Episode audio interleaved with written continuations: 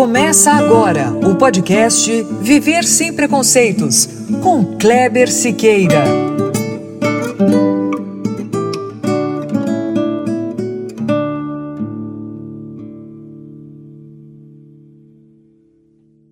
Muito bom, é isso mesmo. Começando agora o nosso podcast.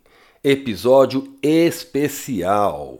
É, e como prometido na semana passada, Hoje teremos um programa diferente.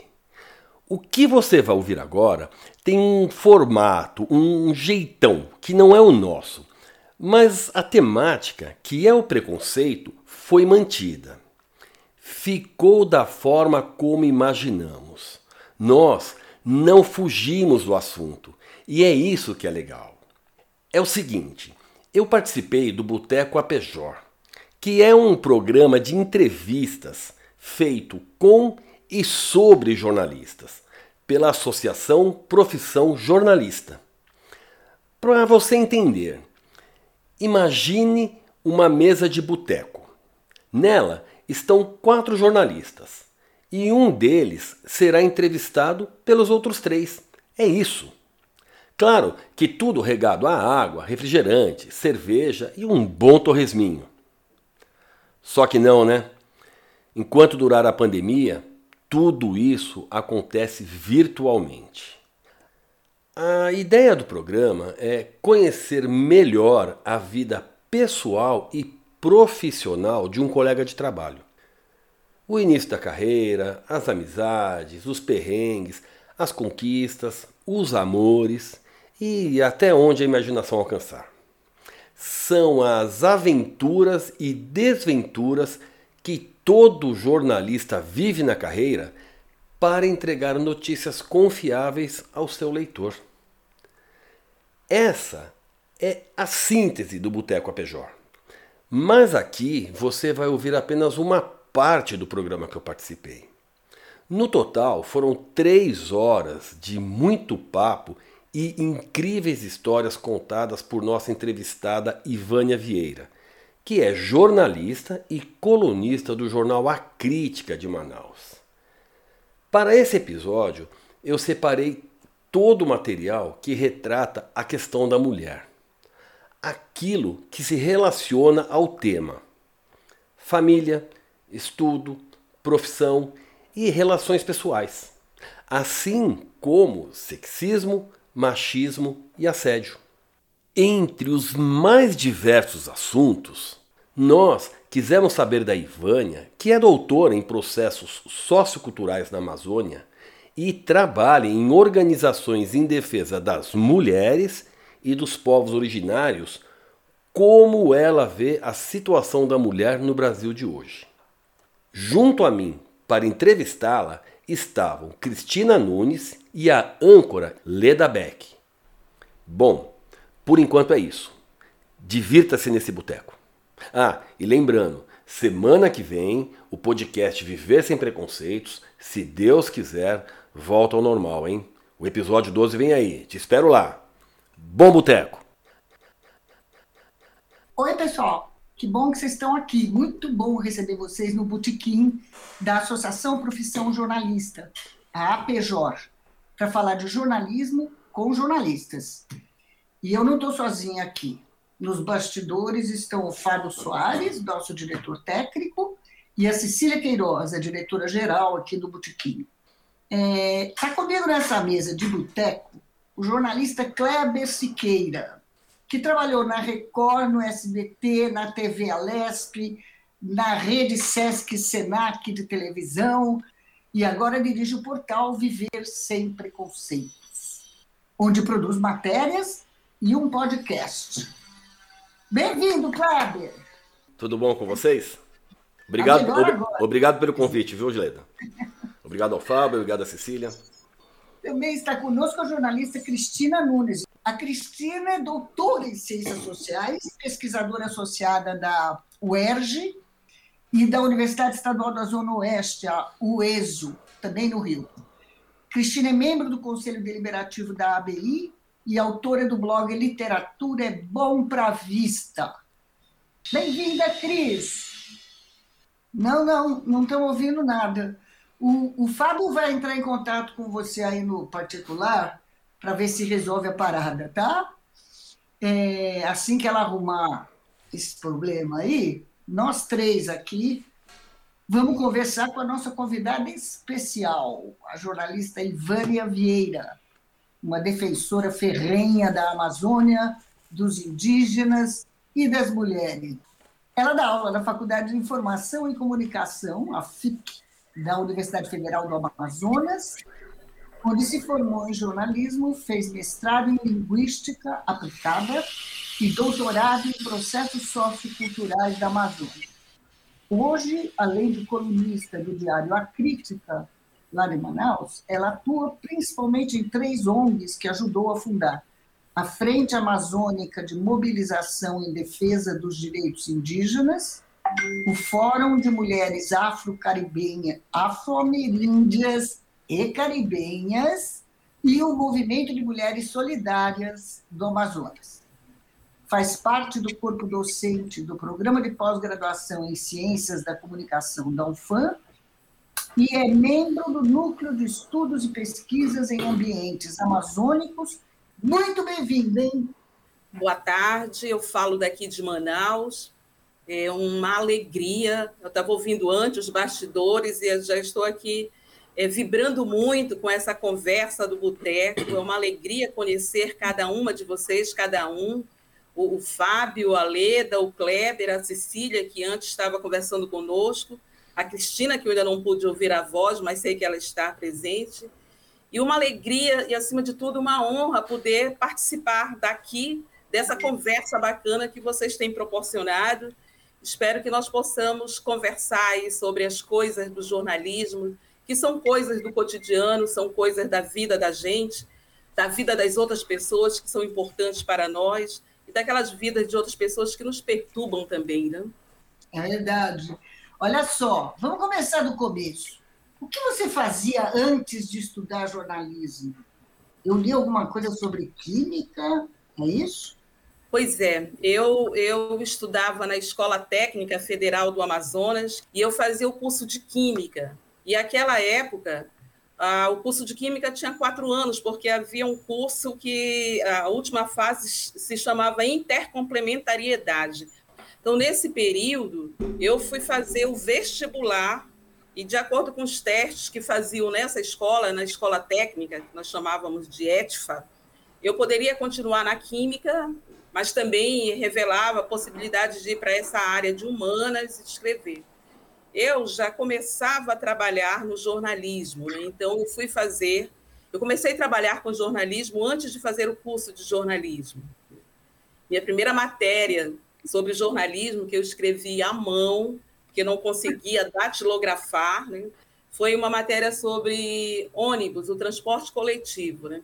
que eu sabia de cor e salteado que era o transporte coletivo no bairro que eu morava, é. as dificuldades, né? a escassez. Então, eu tinha um relato na minha própria experiência, na minha pele, no meu corpo, mas eu não consegui. Então, eu primeiro fiz manuscrita toda a matéria e depois eu fui digitar. E fui aprovada nesse teste. Nós éramos três, né, dois rapazes e eu, é, nessa disputa de vaga. E fui aprovada. E gostei, continuei na vida. E era uma é, vaga onde? Onde era a vaga, Ivânia? A vaga era no jornal A Notícia, a Notícia. e era para a área de cidades. Né? Eu fiquei, trabalhei nesse jornal. Depois, sim, eu, eu já escrevi direto, então, na máquina. Eu tinha feito o curso de datilografia antes e fiquei é, trabalhando por 10 anos nesse jornal. E depois segui a vida, né? Chegou o um momento, 10 anos. Era eu... um diário? Era um diário? Era um diário.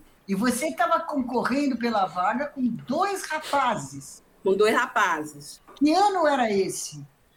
Ah, 1977. Pois, 77, você disputando com dois homens e levando, é um fato notável, não é? É, não tinha muita clareza né, de, dessa disputa. Eu sei que nós estávamos ali escrevendo, fizemos, e depois disseram: olha, você foi aprovado e já começa amanhã mesmo. Você ficou 10 anos na notícia? Fiquei 10 anos. Chegou um momento, eu chegou um momento eu disse eu preciso sair porque me incomodava aquela relação meio que você já é um móvel da casa, né? Assim, você já está ali meio como aquele móvel da casa, né? E, e foi muito bom sair, já fui trabalhar num outro veículo, Jornal do Comércio, e seguir adiante, né? Trabalhando em vários outros jornais daqui da cidade, fazendo frila para algumas revistas e para jornais né, de, de São Paulo, ganhando experiência, tentando compreender cada dia mais um pouco dessa nossa profissão maravilhosa, delicada e desafiadora. Né? Assim. Fala, Cris. Estamos, agora estamos. Diga. Que bom. É, desculpem por esse. Enfim, houve alguns problemas aqui, mas está tudo certo. Ivana, quando você estava falando, no início da tua carreira, quando você fez prova com dois homens e nenhum deles era jornalista, tinha a formação de jornalista. Eu fui lá é, fuçar a sua vida e adorei os artigos que eu li para o seu blog sobre o corpo. E num deles você vai dizer o seguinte, que é o artigo, é o artigo Perguntar Não Ofende, você fala da violência e da agressão psicológica no ofício do jornalismo conosco, mulheres. Né? Você passou 10 anos na notícia, depois você estava se achando um móvel e um utensílio, então você foi para outros lugares, fez outros frilas.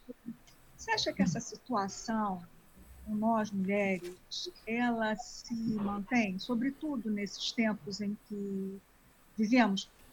Assédio moral a mulheres nas redações. É, de nós não aquele, aquele cenário, aquele cenário né, era um cenário em que os homens eram a maioria absoluta nas redações dos jornais. Né?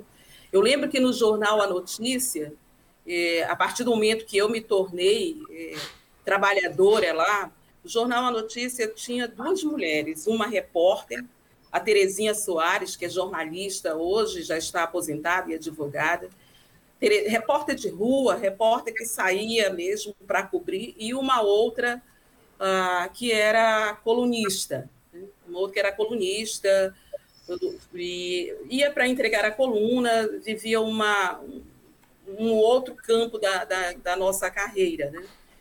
E eu lembro, eu não tinha clareza de nada, de, de, nada disso que hoje nós conversamos, sobre assédio, né, exploração, assédio moral, assédio sexual, não tinha nada disso.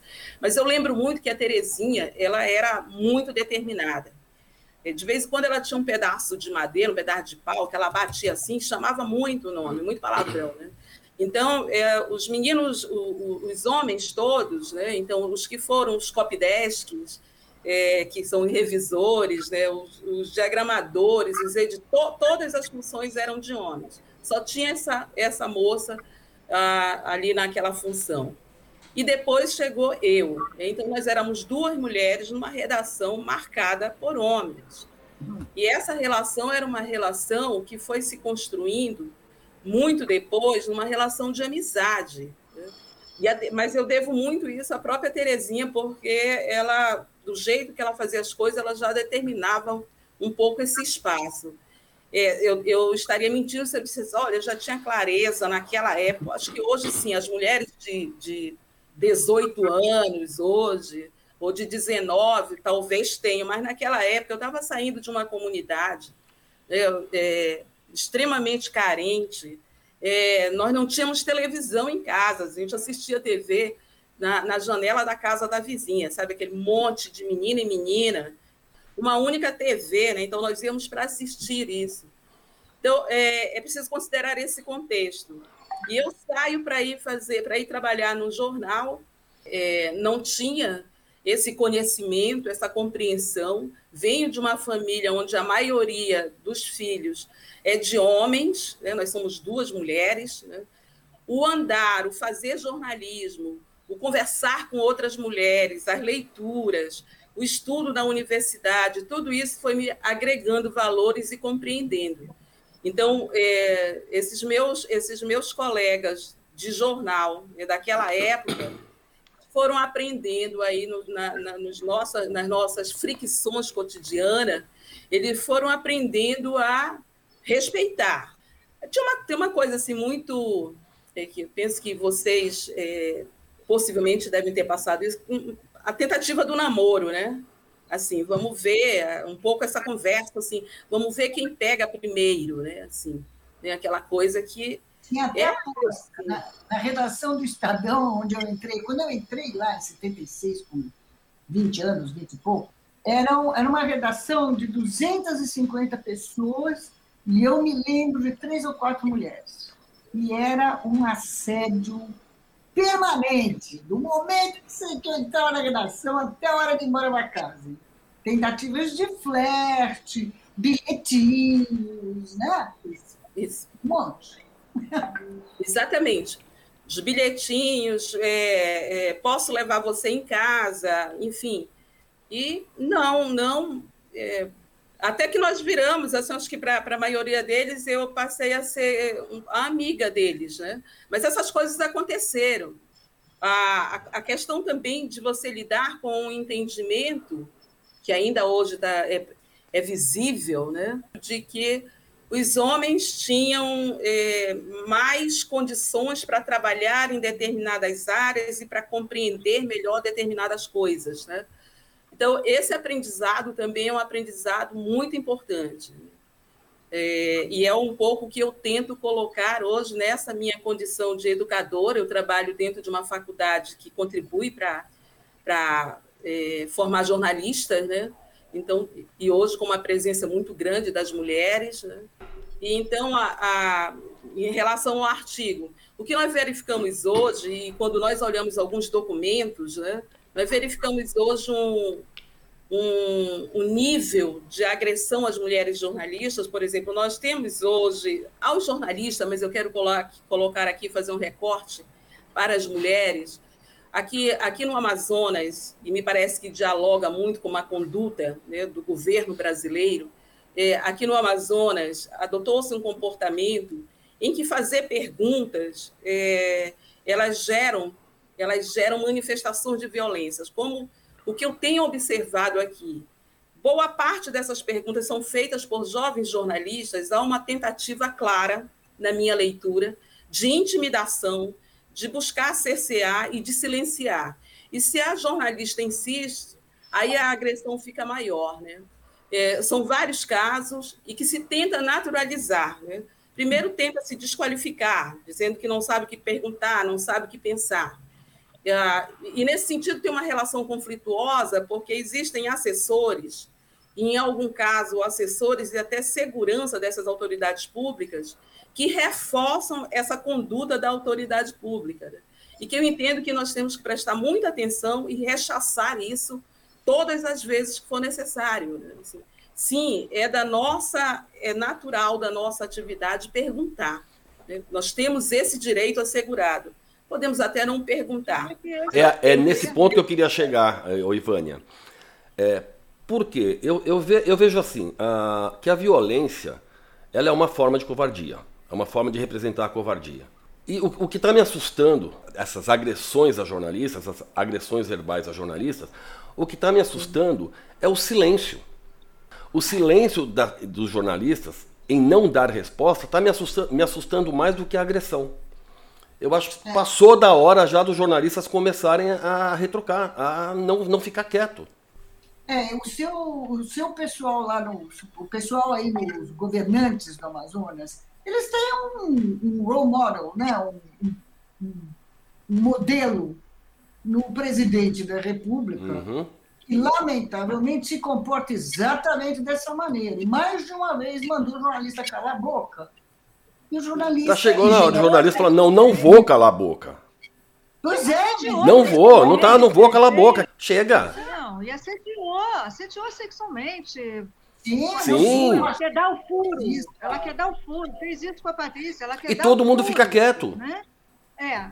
é. Ah, no dia seguinte você tem um milhão de notas de repúdio, artigo. Aí, na hora do vamos ver, ninguém levanta a cabeça. Não, não. Mas as notas não. também não vão para lugar nenhum, né, Leda? Sinceramente. É, é, tem a nota, ok, é uma forma de você estar ao lado da pessoa mas precisa de alguma coisa a mais que seja mais contundente, né? Alguém precisa na hora, alguém precisa na hora falar, não vou calar a boca. É isso que a Ivânia estava é. falando agora, entendeu? Não vou, tem que. Não... Exatamente. Isso, exatamente. Aqui me deixa muito é, contente, né? não gostaria de poder viver, mas me deixa muito contente perceber ah, algumas jornalistas, né? eu quero falar das mulheres, algumas jornalistas muito jovens, que elas têm criado confusão nesse sentido. É, não apenas quando acontece essa situação, é, de em seguida usar o espaço que elas têm, tem uma, uma delas que tem um blog, e em seguida entrar com ele, divulgar, falar, como também nos ambientes, né? porque o próprio formato da entrevista já é um formato pensado para que você não faça perguntas, já tem umas pessoas colocadas ali naqueles formatos para impedir que você possa perguntar. Foram criadas uma série de uma série de regras, né, de elementos que é para não perguntar, que é para o exercício da entrevista não acontecer. E eu vejo essa, essas moças, essas jovens jornalistas, é, enfrentando essas regras e enfrentando a ira. Né? Algumas delas, algumas delas chegaram, a, inclusive, a ser é, fisicamente atingidas, né? do segurança pegar pelo braço, do vice-governador deixá-las trancadas numa sala para descer primeiro pelo elevador, porque ele convidou para uma entrevista e, é, e ali ele leu um documento, e quando acabou de ler o documento, que começa as perguntas, ele não respondeu nada. A jornalista insistiu. Eu vim aqui para uma entrevista, eu tenho perguntas para fazer. Aí segurança entrou em cena, prendeu os jornalistas. Assim, são coisas que parecem ficção, né? mas que são realidade nesse Brasil de hoje e aqui em Manaus. Agora, Ivone, tudo isso, além de jornalistas precisam aprender a reagir no ato, não no dia seguinte com nota de repúdio, mas na, na hora ali. Além disso, tem o fato de que essas atitudes, vindo de uma pessoa pública, que ademais ocupa um cargo público, é uma autoridade, isso tudo é ilegal. Pior, é inconstitucional. Não pode fazer isso. A pessoa pública não pode se comportar dessa maneira. Então, eu tenho defendido que, por menor que seja a ofensa, tem que fazer um BO. Tem que fazer um BO, levar a barra dos tribunais, dar trabalho ao fulano, entendeu? Vai dar trabalho para a gente. E a, Ivânia, e a Ivânia levantou uma questão interessante, que é o seguinte: a mulher briga mais do que o homem. O homem parece que é mais conivente com a situação. Ela apanhou mais também, né, meu? Não, é dessa, dessa, dessas meninas que ela estava falando, dessas, dessas meninas que, lá de Manaus. São as mulheres que estão levantando essas brigas, Exato. são as mulheres que, que são mais as tentativas de, de cerceá-las, de calar, e, ou então de etiquetá-las de alguma coisa, como desajustada, desequilibrada, vem aqui só para fazer confusão, né? e muitas vezes não é a autoridade que fala, mas é o empregado que é um jornalista, malucas, professor. São né? malucas nós somos malucas. Malucas, é. É, nós somos malucas. Quando, Quando não baixa o nível. Para exigir coisas que são do nosso direito, nós somos taxadas de malucas. É aquela, aquela coisa da, do calma, né, Cristina? Calma, calma. É. Ué, mas a mulher não está nervosa. E o, cara, e o homem chega falando, calma, calma, calma. Que calma, a mulher não está nervosa. Ele está falando isso para falar que ela é maluca. É, para falar Nós que a mulher é maluca. Isso também no Congresso Nacional, né? Isso, exatamente. As parlamentares né, assim, são etiquetadas de várias é. situações que você não vê um homem falar para outro homem parlamentar, mas que as mulheres sim. Né? Acho que a nossa vivência profissional ela é marcada muito por essa relação de violência. Você, Ivânia, me corrija se eu estiver errada, mas eu sempre tive a impressão, e até hoje ainda conheço muitas assim, há mulheres que introjetam o sexismo, a misoginia e acabam se. Muitas das bolsonaristas são assim, né? Essas que se vestem verde e amarelo vão para a rua. O que, que, você acha disso? Existe isso também? Existe? Sim. É, eu, eu diria que é o aprendizado que vai nos, nos levar a tomar decisões e a romper com determinadas condições né, que são colocadas. É um aprendizado o machismo, né, a prática patriarcal, ela não é exclusiva dos homens, né? Assim, Ela não é algo exclusivo dos homens. Então, o, o sexismo, eu acho que primeiro nós aprendemos sobre isso, para depois desaprender sobre essa cultura e aprender a outra cultura. que é a do respeito, que é a de garantir que as mulheres, se garantir não por piedade, com essa história de sexo frágil, não, mas garantir, porque isso é direito, né? isso é o direito de viver né? em dignidade e, de, e com respeito. Então, agora tem os próprios setores da mídia né, insistem numa, numa conduta que reforça essa cultura é, sexista, é, essa conduta patriarcal, é, que está dentro de casa, que está dentro das instituições. Eu vejo na universidade onde eu trabalho, isso é presente, está entranhado naqueles muros, ah, entre colegas, professores e professoras. Então, é uma luta que atravessa séculos, né? E, e que continua caminhando aí, eu acho que com algumas conquistas, com enfrentamentos muito difíceis, alguns que levaram à morte, que encurralam as mulheres, mas que vem também conseguindo ter essas conquistas. Eu acho que essas conquistas têm que ser muito ser colocadas de forma muito visíveis, para que nós não tenhamos aquele sentimento de eterno fracasso. Nós, nós verificamos agora nessas informações ah, do quanto que a violência contra a mulher cresceu, né? dos feminicídios, das histórias, mas então é você já ver o maior número de denúncia. E é uma responsabilidade nossa tentar aprender para não deixar que essa situação seja banalizada, né? que esses números sejam coisificados, que não importem, né? mesmo como esse número da pandemia, com 540, quase 46 mil mortos. Né? Então, isso tem que gerar impacto. Né? E aí nós temos que aprender como fazer, porque uma tendência é banalizar, banalizar a morte da mulher, a agressão da mulher. É primeiro perguntar, inclusive alguns jornalistas fazem isso, primeiro querer a ficha corrida dessa mulher para saber se ela não mereceu ser agredida desse jeito, né? Então, essa é uma conduta que precisa ser desconstruída e rechaçada também, né? É, mas quando você entra no terreno aí da, do comportamento policial de alguns repórteres, porque há repórteres que cobrem polícia que se identificam com a polícia e, e absorvem até o vocabulário da polícia, né? Com a coisa de dizer o bandido. É, quando o sujeito é apenas um suspeito, pô. Nem está claro como é que se chegou até ele, como da qualidade de suspeito. É, Exato. Só um segundo, Foi. Leda, para fazer uma última pergunta sobre esse tema. Tá. Ana, você é professora universitária, bem rápido. Você é professora universitária. Como é que são as suas meninas alunas? O que, que você sente diferente nelas? É, porque a educação muda tudo, né? Tanto que é por isso que esse povo não curte.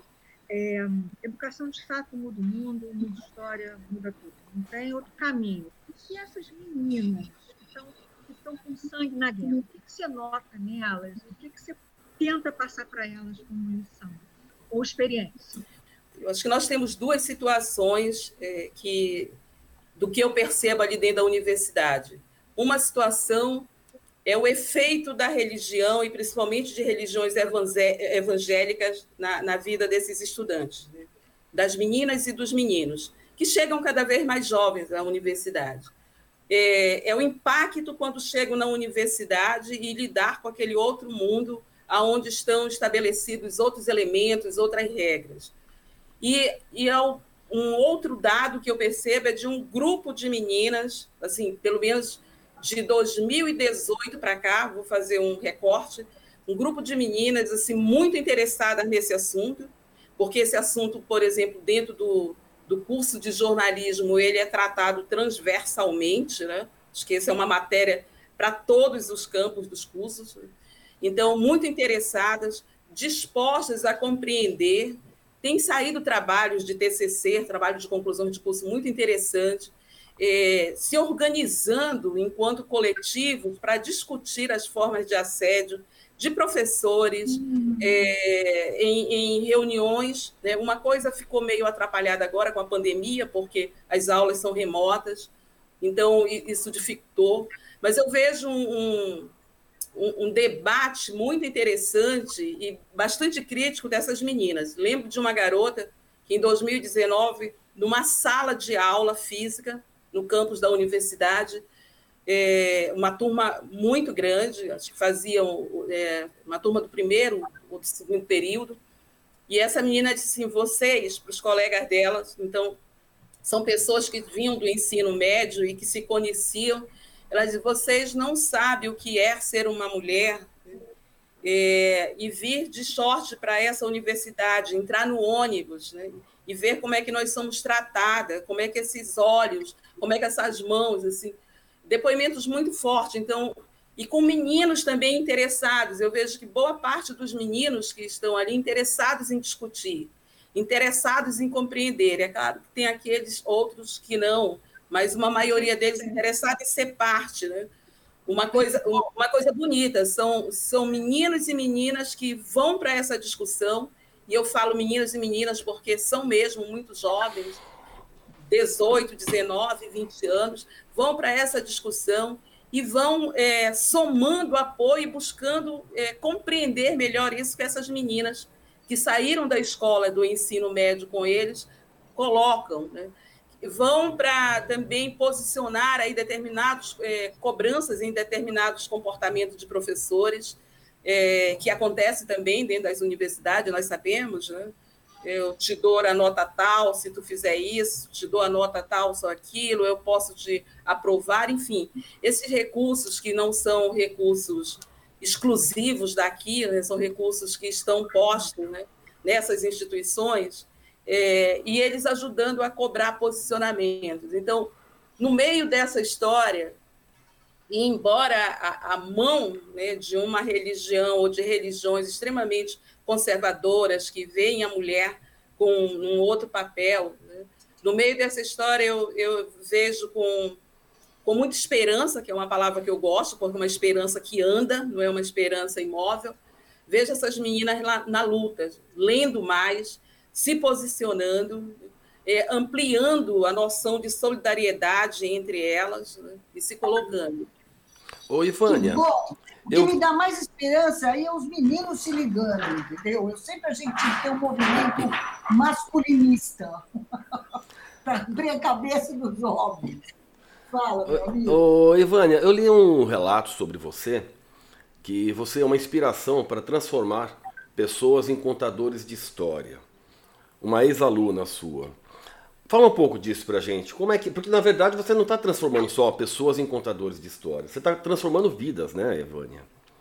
E num local onde as pessoas têm um pouco essa esperança mesmo de transformar a sua vida, né?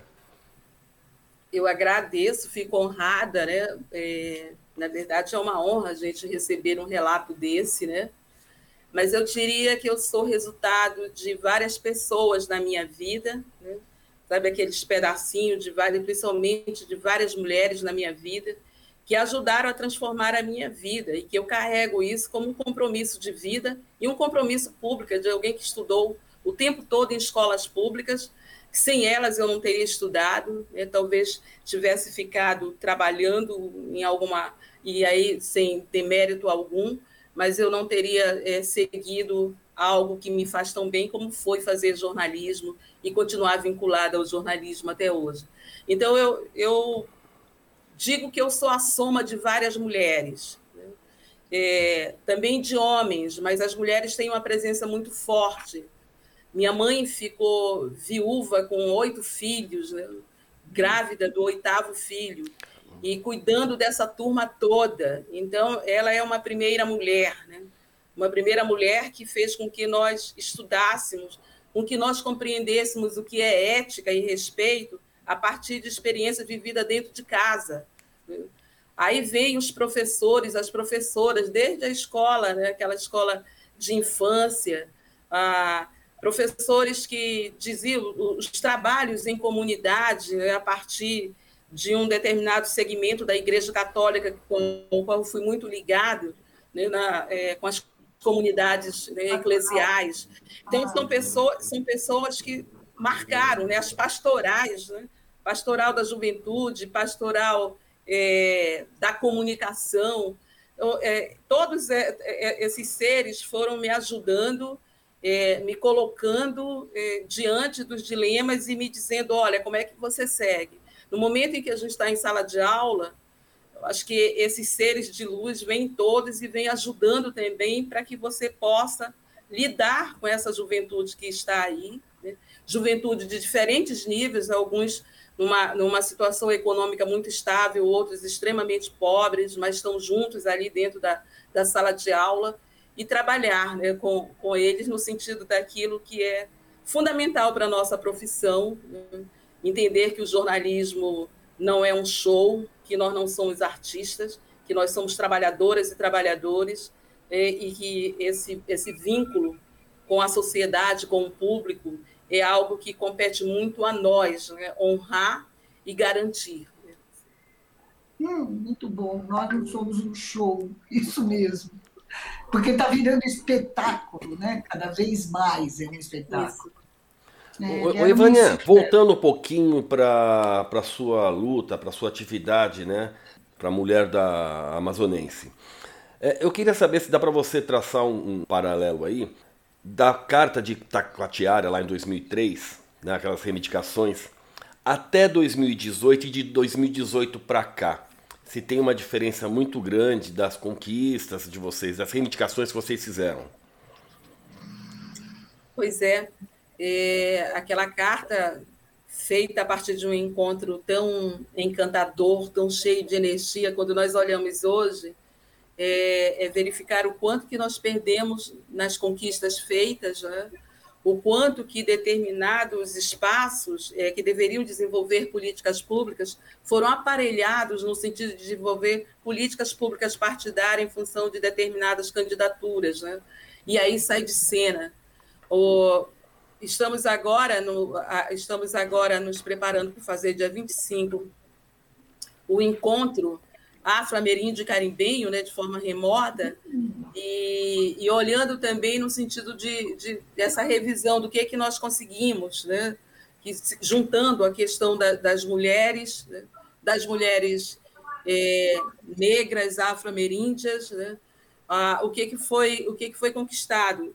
Acho que muitas conquistas foram feitas, mas elas é, se perderam nesse tempo.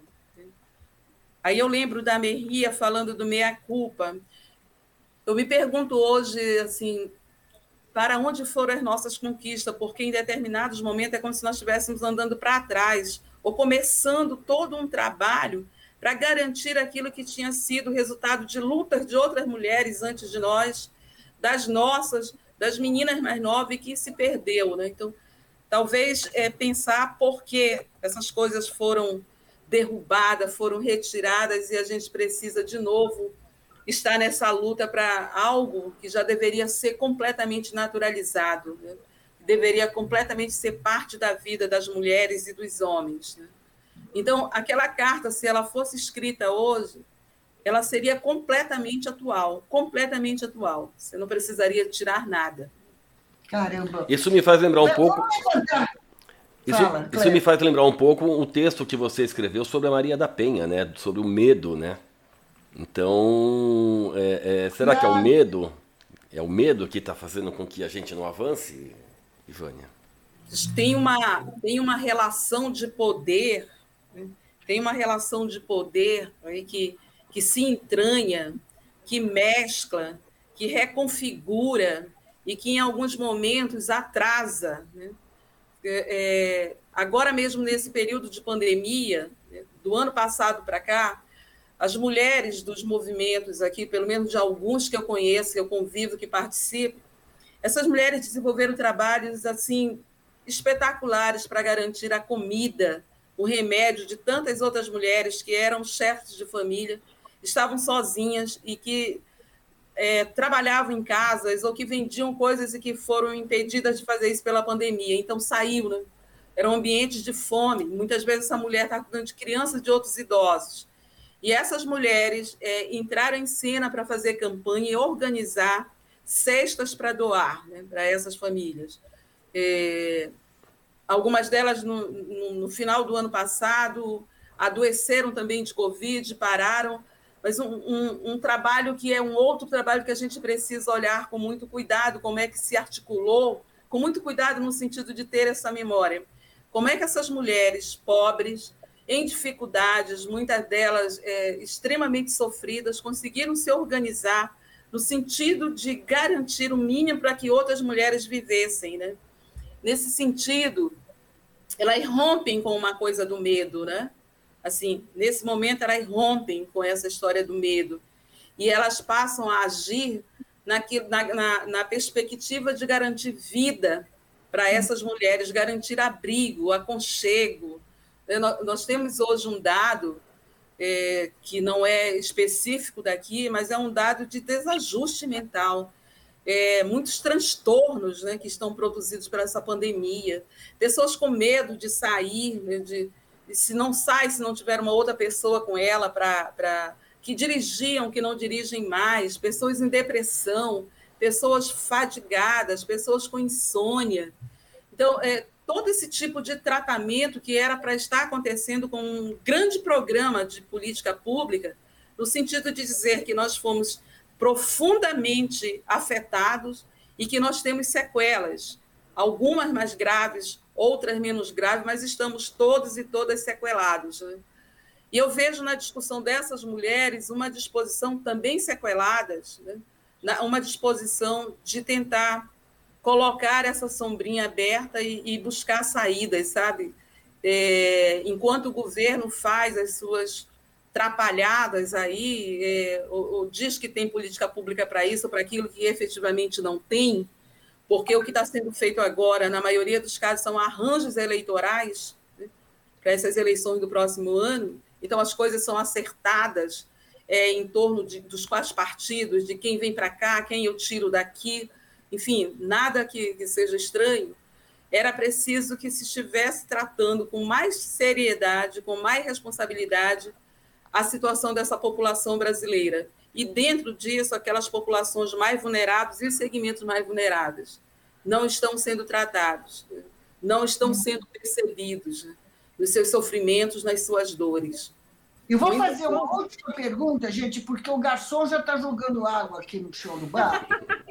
E tá, tá, a nossa mesa é a única que ainda está ocupada, entendeu? Daqui a pouco eles vão chamar a polícia para tirar a gente daqui. e essas bebidas não chegam, né? Eu ia perguntar o seguinte para você, Ivana, até para levantar um pouco o astral aqui. Com toda essa atividade na sua vida, como é que você se vira nos 30 para conciliar a vida profissional de militante, de jornalista, etc., com a vida pessoal? No que consiste a vida pessoal? Dá tempo de cuidar de família, namorar, viajar, criar e ter novos projetos, novos projetos? Pois é, nós vamos aprendendo, vamos tecendo, né? Eu acho que aí eu, eu quero, vou introduzir um pouco o aprendizado com, com as mulheres indígenas, né? Nesse tecimento que elas fazem, literalmente, né? Do que eu aprendi e do que eu quero aprender muito mais assim com elas é que elas estão ali com aquele tear, né? Então tem algumas delas que estão teando cestas, é, peças né, de, de pano e ao mesmo tempo ao tear aquilo elas estão passando história, contando história para as mais novas, né, que já vivem outros processos, e ensinando a tear, mas ensinando, mas também contando a história.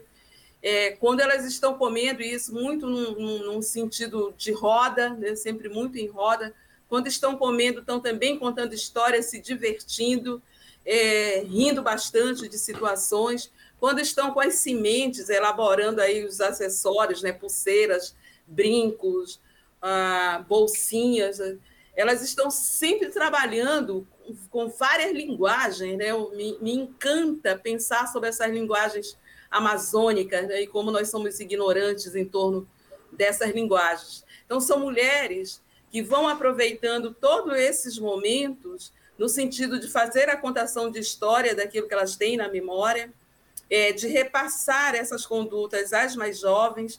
É, tem, tem cenas assim delas ensinando as crianças, aquelas crianças no chão, com as palhas, tecendo as coisas, que elas estão brincando, mas elas estão aprendendo. Então, uhum. elas fazem de uma, elas fazem de um processo de brincadeira um processo educacional, né? É, de um processo né? culinário, né? Um processo culinário, um processo educacional, né? cultural, é, de, de, de se divertirem. Eu estou muito longe de fazer isso, né? Mas é, sempre que possível eu estou com as minhas amigas, quando agora um, um pouco mais um, um, um, pouco mais retardado, né, em função dessa pandemia, e aí sentamos, conversamos. Eu acho que eu estou aprendendo a rir mais agora, é, é, que os cabelos brancos aumentam, então eu estou aprendendo a rir mais, a escutar as histórias e, e rir dessas histórias, assim, ter aqueles momentos de rir. A, a nossa família está reaprendendo ainda, está né, tá vendo, cada momento é um momento, essa família foi muito atingida, está com a situação muito delicada, mas está reaprendendo, está cheio dos lugares que essas pessoas estavam né, dentro de casa, então é, mexer naquele guarda-roupa que tem as coisas da pessoa, é saber que naquele dia que você vai, que essa pessoa não está. Então, tudo isso, nesse momento, é um aprendizado. Como é que vai ser? Né? Então, nós nos pegamos ainda fazendo planos com pessoas que já não estão mais fisicamente conosco, né? estão espiritualmente, fisicamente não mais, mas que a ficha não caiu completamente. Né? Então, é, um aprendizado enorme é, que eu estou vivendo nesse momento. Né? Eu tenho um, eu tenho um companheiro, né? e também vamos aprendendo junto, uma pessoa que perdeu duas irmãs esse ano também, mas aí já foi por conta do câncer. É, estamos aprendendo a lidar com essa dor e, e, e, reaprendendo a compreender a alegria. E eu vou aprendendo com as mulheres também, principalmente, a, a agradecer, a ser grata né? e fazer valer o estar viva no sentido de que as outras pessoas e os outros seres né, não humanos possam viver também. Né? Hum. É, é, assim. Você não tem filhos, Ivânia? Não, não tem. Não deu tempo ou não deu vontade? Pois é, eu acho que não deu tempo e nem, como dizem aqui, não calhou, né? não, não calhou de, de fazer isso. Né? Tenho muitos sobrinhos, muito, né? Ajudei a criar ah, então. muitos sobrinhos. Assim. Que nem eu. Então. Uma carrada deles, sabe? eu não tenho tantos. Vocês eram oito, né? Sim, e tivemos temos muitos sobrinhos, assim, oito irmãos, né? É, perdemos um irmão quando, com 20 anos e agora, na pandemia, perdemos esse outro irmão, né? Então, é, somos seis né, agora. Agora, muitos sobrinhos, alguns já, já adultos, né, nessa fase dos 27, 30, outros na fase dos 19, dos 6, 7, tem muitos sobrinhos ainda. Várias faixas. Gente, estamos chegando ao fim aqui, vamos bater o recorde de conversa fiada nesse programa, viu? Kleber e Cristina, faltou alguma coisa? Tem alguma pergunta entalada aí na garganta de vocês, não? Uh, da Cristina, até, até, até gostaria, até gostaria de saber um pouquinho mais a questão da, da voz da mulher, né? No trabalho que a, que a Ivânia fez lá, mas acho que vai ficar para a próxima, né? Que vai acabar demorando muito. Deixa para a próxima. Eu queria agradecer muito, muito a presença aqui e agradecer a vocês três, né? Aprendi muito hoje. Eu também. Fala, Cris. Bom, primeiro, obrigada. Também quero agradecer para caramba. E hum. aprendo muito, adoro aprender, né? A gente não sabe tudo e não está pronto nunca para tudo, a gente está sempre em processo. Muito obrigada. Muito obrigada de verdade. Não é rasgação de seda, não é de boca para fora, você pode ter certeza. Leda já me conhece bastante para saber que eu não rasgo seda. Ivana, agora é com você, a palavra é sua, aproveita que é a saideira, ó. Tá bom. Olha, amei essa saideira, né? Tá bem geladinha, né? Eu disse a Cecília né, que eu, eu disse, ah, Cecília, eu tô nervosa com isso. Eu estou acostumada a entrevistar as pessoas. Eu disse, não, tá tudo bem. E tinha um, um, uma certa uma certa mistura de nervosismo e ansiedade, porque você troca de papel, né? Assim, mas vocês né, realmente criam esse clima né, de boteco, quando a gente pensa em boteco, pensa essas coisas boas, mesmo que encontre algumas coisas ruins, mas pensa em coisas boas, né? E vocês são, assim, é, fantásticos na criação desse clima de boteco, né? Eu os conheço agora por esse meio, mas desde o começo estava ouvindo um pouco a troca de, de conversa aí do Kleber com o Fábio, bem antes, né? E depois com, com a Leda. E aí, quando fechou né, com a Cristina, então, assim, eu me senti muito bem acolhida, é, muito à vontade. Peço desculpas se deixei algumas coisas que poderia ter falado, mas é sempre assim, né? Isso nunca, nós somos incompletos. só reafirmar que aqui eu quero prestar minhas homenagens às mulheres indígenas, com as quais eu tenho aprendido muito a fazer uma outra leitura, compreendido o que é fazer esse tecimento da vida e das coisas da vida, compreendido o que é ser parte da natureza e não estar ali para dominar a natureza. A sabedoria delas, né, o conhecimento e como que elas passam. Eu lembro da dona Deolinda aqui, que é uma senhora que foi é, é da Associação das Mulheres Indígenas do Rio Negro, foi uma das fundadoras e fica, já é assim uma senhora com 70 anos e é outra guardiã. É um livro inteiro que ela tem, ela ainda está ali no processo de ajudar as mais novas. E eu lembro quando eu entrevistei dona dona Deolinda, ela disse, ela dizia, na Amarne nós não fazemos política, é, nós cuidamos da vida das mulheres e nós ajudamos os homens para cuidarem também da vida deles e junto nós construímos um movimento indígena. Porque aí ela diz, né, tem ali na, uma passagem aí ela diz assim: então aqui essa casa é uma casa que é uma casa também abrigo, né, abrigo para construir esse movimento indígena que é a própria manifestação política, né, a própria expressão né, do exercício político deles. Né? É, essa senhora, ela, ela tem um, um, conhecimento, ela tem uma, uma prática, uma sabedoria que você quer mais ouvi-la, né? ficar, ficar ali ouvindo ela teiar as coisas e contar as histórias que são histórias do cotidiano de uma mulher que veio para cá muito jovem, como empregada doméstica, Sabe, quando ela falou, eu já estou nessa cidade, Dona Deolinda dizia, eu já estou nessa cidade há mais de 30 anos e até hoje essa cidade me rejeita. Se ah. você para para pensar numa fase dessa, que sujeito político, né, e que sujeito amoroso, que sujeito é, afetuoso, né, e que sabedoria tem, né? Então, eu com essas mulheres eu tenho aprendido muito assim a, a, a dar mais valor às coisas, a dar valor a essa memória, a dar valor a essa a, a esse tentativa de construir as pontes, né, para que nós possamos passar. E tomara que aqui nós possamos passar com as melhores coisas, carregando as nossas marcas, mas com as nossas alegrias.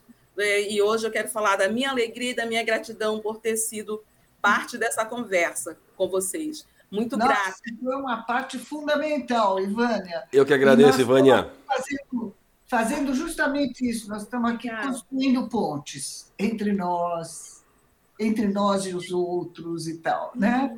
E muito agradeço então, a Cecília também, tá? Pelo convite que foi feito. Então, agradeço imensamente a presença de vocês. Foi um prazer enorme conhecer os dois que eu ainda não conheci, o Kleber e a Ivânia. e bora lá, gente. Kleber, beijo! Beijo! Beijo. Obrigado, gente. Beijo. Até a próxima. A gente conversa depois fora do ar. Fui, fui. Tchau, tchau. E assim chega ao fim nosso episódio especial. Para todos vocês que nos acompanharam até aqui, muito obrigado. Gostaram desse episódio diferente? Eu espero que sim. Agora, se você gostou ou não, de qualquer maneira, vai lá nas redes sociais ou no site e deixe o seu comentário. Faça a sua crítica. E siga o Viver Sem Preconceitos também no Instagram. O endereço é o mesmo do Facebook e do Twitter, arroba VS Preconceitos. Curta, comente, compartilhe. E se você quiser assistir ao programa inteiro do Boteco Apejor, vá ao YouTube ou ao Facebook. Em qualquer um dos dois, você acessa esse e todos os outros 19 episódios que já foram ao ar. Vai lá, prestigie a Pejor. E não se esqueça, sempre que você for falar algo para alguém, pense se vai ajudar a construir. Porque, se for para destruir, fique em silêncio. Bom, gente, é isso. Ah, lembrando, semana que vem, o Viver Sem Preconceitos volta ao normal, com o episódio 12. Espero vocês. Mais uma vez, muito obrigado por você ter chegado até aqui comigo. Até mais. Um abraço. Este foi o podcast Viver Sem Preconceitos, com Kleber Siqueira. Espero que você tenha gostado da entrevista. Para saber mais, acesse o nosso site www.viversempreconceitos.com.br. Lá tem notícias, textos, links para os nossos podcasts e tudo sobre preconceito. E não deixe de seguir, curtir e comentar nas nossas páginas, nas redes sociais Facebook e Twitter. Anota aí, arroba VS Preconceitos. Dê seu like, compartilhe. Vamos fazer do mundo um lugar melhor para se viver. Um lugar com menos preconceitos.